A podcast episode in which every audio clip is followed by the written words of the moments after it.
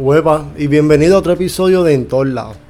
En el episodio de hoy vamos a estar hablando de Morovi, un pueblo que quizás haya ido, vives ahí, eh, has escuchado, pero hoy vamos a estar hablando más sobre más cosas que ni yo mismo, siendo del área, eh, nunca, nunca en mi vida había escuchado, no sabía.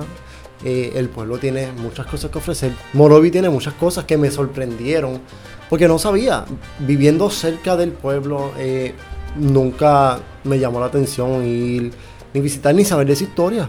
Pero haciendo la investigación encontré tantas cosas que yo me quedé como que yo, oh wow, like, yo no sabía esto, yo no sabía aquello, yo no sabía. Y vengo aquí a compartirlo con ustedes para que también vean y sepan lo que Morovis tiene y las personas que han salido del pueblo, que han sido la mayoría eh, grandes personas en la historia de Puerto Rico y en muchas cosas que yo me quedé sorprendido. Como de un pueblo tan pequeño, o sea, han salido tantas personas ilustres que yo, ok, ok. Así que vamos a empezar. Morovis cuenta con 75 alcaldes, contando al que está ahora mismo. Está localizado en la vertiente septentrional de la cordillera central. Tiene una población aproximadamente de 31.866 personas. Se encuentra a 45 minutos del viejo San Juan. Fue fundada en 1818 y actualmente tiene 205 años. Su nombre taíno se deriva del río que lo ubica en sus barrios del norte. En 1815, un grupo de residentes de Morovi, bajo el liderazgo de Juan José de la Torre, comenzaron el proceso de segregar a Morovi de Maná, con el fin de establecerlo como un pueblo basando la petición en el alejamiento en que vivían de la cabeza del municipio y el mal estado en el que estaban las carreteras y no podían ir a la misa ni nada de eso. O sea, esto me, yo no sabía esto y esto a mí me sorprendió porque yo no sabía que Morovis era, por decirlo así, un sector o una parte de Manatí. Like, ¿sabes? Si eso todavía existiera hoy, Manatí fuera un pueblo gigantesco. Pero, ¿sabes? No pasó igual que como Barceloneta con, con Florida era parte de eso, pero ya eso es en otro episodio. En 1817 se aprobó la separación por el gobierno de Puerto Rico, pero no fue hasta 1818 que con ciertos requisitos fue oficialmente fundada. Su primer alcalde fue Juan José de la Torre. En 1822 la alcaldía fue construida, seguido de 1823 por la iglesia Nuestra Señora del Carmen. Los terrenos para construir la iglesia fueron cedidos por Juan Evangelista Rivera. A Morovi se le conoce como la isla menos Morovi, ya que esto se debe a que en 1853 hubo una epidemia de cólera y en este fue el único municipio donde no hubo ningún caso registrado. Actualmente tiene 14 barrios o sectores: Barahona, Cuchillos, Frankles, Montellano, Morovis Barrio Pueblo, Morovis Norte, Morovis Sur, Pastos, Perchas, Río Grande, San Lorenzo, Torrecillas, Unibón y Sus puntos más altos son al límite con Orocovis. En el barrio Perchas, el Cerro Malo y Quirón miden 690 y 510 metros. Morovis colinda al norte con Manati Vega Baja, al este con Corozal, y al oeste con Seattle. Es una colina húmeda del norte que pertenece a la zona cárcica. La base económica hoy en día depende de la agricultura y la ganadería y la industria liviana. Se cultiva café, tabaco y frutos menores, generando más de 2 millones en venta en los datos del 2002. La ganadería se dedica a la producción de leche. recaudó más de 7 millones de dólares en ese mismo periodo de 2002. Según los datos de 2002, tenía 24 vaquerías de primera clase, para una producción de más de 8 millones de cuartillos de leche. Esto se debe a que sus tierras son muy fértiles y bien regadas. La mayoría de estas tierras se dedican al cultivo de estas que acabo de mencionar. Y ahora vamos a hablar de la bandera de Morovis, que significa cada símbolo que tiene en su bandera. La bandera de Morovis se divide en dos partes iguales. La inmediata al asta amarilla y lleva el águila en el escudo. En este caso con la cabeza mirando hasta diestra de la bandera. La otra mitad está dividida en siete franjas verticales de igual anchura y cuatro rojas alternadas con dos amarillas. Tu escudo de arma del municipio está conformado por un águila en la parte izquierda, el cual simboliza a San Juan Evangelista y canta en honor al fundador del pueblo. Los cinco cuatros que se ven en la bandera, que son instrumentos puertorriqueños, que se aprecian en la parte derecha simboliza el hecho de que en el tal pueblo es el principal eh, centro de producción de este instrumento. El escudo en el medio representa eh, los carmelitas y a la Virgen del Carmen de una vez. Y ahora, las personas ilustres que han salido de este pueblo son bastantes y me sorprendió mucho ver tantas personas que han salido de este pueblo que, ¿sabes? Han estado en el Senado, han sido comisionados, han tenido puestos de presidentes en universidades y todo eso. Y yo como que, wow, como que, ¿sabes? Como que de un pueblo tan pequeño salió tanta gente, sean buenos, sean más. Aquí vamos a empezar con los personajes ilustres que han salido aquí. Ángel Quintero Alfaro fue un catedrático, ensayista, servidor público y decano de estudios generales de la Universidad de Puerto Rico en 1950 a 1958. Baltasar Corrado en Río. Fue comisionado residente en 1977 hasta 1984.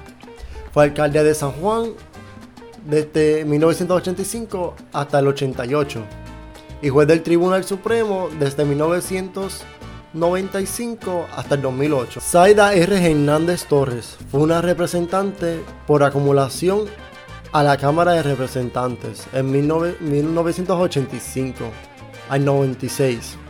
Fue la primera mujer electa presidenta de la Cámara de Representantes en todo Puerto Rico. En 1953 hasta el 96. Y juez asociada del Tribunal Apelativo. José de Río de León fue alcalde desde 1913 a 1920.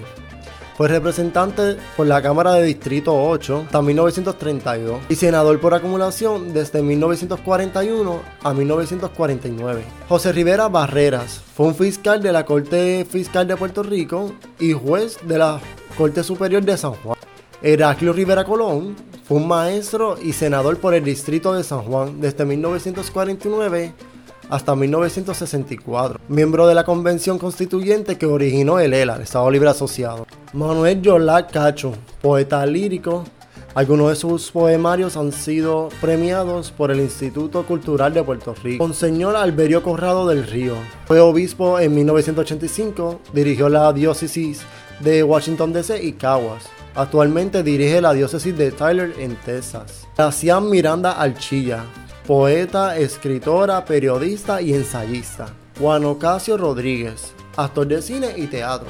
El único desastre natural registrado en el pueblo de Morovis ha sido el huracán María en 2017 que le arrebató al pueblo 500 casas y aproximadamente de 1500 a 2000 casas se quedaron sin techo. Y ahora con los festivales, actividades así que tú puedes hacer que siempre el pueblo tiene. Las fiestas patronales en julio, Festival de la Chiringa en abril, Festival de Cuatristas y Trovadores, el Festival Gastronómico que se celebró el año pasado en noviembre, Maratón del Jíbaro en agosto 6 de este año. Interés, Cueva Carochuelas, abundan cuevas y cobertizos rocosos de ocupación indígena. Cueva de Ciña Carmen, Charco el Mamingo, Charco Azul, La Tajona Lomas Chargos, Castillo de Unibón, Cascada el Patrón, Torrefactoría Agrícola, Centro Cultural Diógenes Gómez, homenaje a Don Felo en mayo, ya de los inocentes, Salto el Ángel Ríos y por último el Salto del Ángel o Sana Muerto.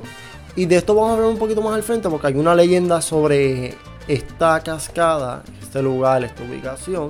Y es bien interesante, en verdad que me gustaron. Diría que el momento, eh, las leyendas, las dos leyendas bien famosas y conocidas del pueblo, en verdad que yo me quedé como que yo, esto está brutal, como que, wow. Leyendas de este pueblo. La Virgen Falsa. Se dice que en los 80 dos muchachos estaban saliendo de la iglesia y se encontraron en uno de los terrenos donde se hacían misas allí, entre la sombra de los árboles, se les apareció la figura de una mujer de espaldas. Y ellos rápido la asociaron con la Virgen María porque eh, esa figura les dijo que oraran allí.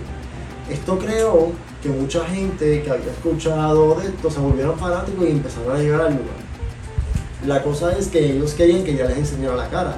O sea, habían tanta gente fanática que quería verle la cara que quería y cuando esta le mostró la cara, era una cara de muñeca esto fue tan impresionante para casi todas y muchas de las personas que muchos no volvieron a hacer lo mismo desde ese entonces, cambiaron. Mucha gente fue ingresada a psiquiatría y lugares así porque no podían como que lidiar con lo que estaba pasando. A tal nivel que habían familias enteras que habían presenciado eso. Y cuando te ibas a la casa a visitarlos, tenían los, eh, las fotos de cosas religiosas con los ojos rotos o las caras cortadas. fue bien impresionante para esto y todavía se habla de esto, por lo que me han dicho. Todavía es algo que pasó en los 80, pero que todavía, ¿sabes? Si tú sacas a mencionar esto, se va a hablar. El segundo es el salto del ángel o Muerto. Y para ese entonces se dice que por aquí se pasaba para llevar a los, a los muertos al cementerio, porque no habían carretera, eran los caminos hechos a mano por los mismos residentes. Estaban llevando el cuerpo y tenían que pasar por esta cascada y el río. Lo que pasa es que uno de los que está llevando el cuerpo se resbala y todo el ataúd cae y se rompe. Y el muerto sale gritando, pidiendo ayuda. ¿Qué es lo que pasa? Que en este momento todos salen que estaban con él, los familiares y las personas que estaban ahí, salen corriendo porque, hello, estabas muerto. Y un momento sale vivo ahí, pues, hello, que voy a salir corriendo aterrorizado. La cosa es que otras personas que estaban por el camino, eh, lo ayudaron y lo llevaron hasta su hogar para que se recuperase y todo eso. Y la gente, ¿sabes? su familia estaba tan asombrada porque estaba muerto y vieron cómo literalmente un muerto se salvó y estaba como si nada en su familia de nuevo. Y hoy en día hay una carretera y hay un lugar donde menciona esto. Y a mí me encantó. yo estaba leyendo eso y estaba como que, ok, esto está brutal, tengo que ir, tengo que aprender más de este pueblo, el pueblo está súper bueno, el pueblo está muy interesante. Así que eso ha sido todo por el episodio de hoy. Espero que les haya gustado. Me pueden dejar en los comentarios si son del pueblo, si han visitado, si saben algo más del pueblo que yo no haya mencionado porque no soy de allí. Hablé con personas del pueblo y todo eso y me han dicho muchas cosas que, de las que estoy diciendo aquí. Pero si sabes algo que te han dicho tus padres, tus abuelos, pues mira, me los dejas en los comentarios y aquí mira, investigo más sobre eso. Recuerden compartirlo y seguirme en todas las redes sociales y estar atentos para el próximo episodio. Que el próximo episodio vamos a estar hablando de la contaminación. Contaminación en el mundo y la contaminación en Puerto Rico, ya que somos una isla y una isla que no recicla, o es bien poco el porcentaje que recicla. Y voy a estar acompañado de alguien para ese episodio. Así que los vemos en el próximo episodio en una semanita. Chao, chao.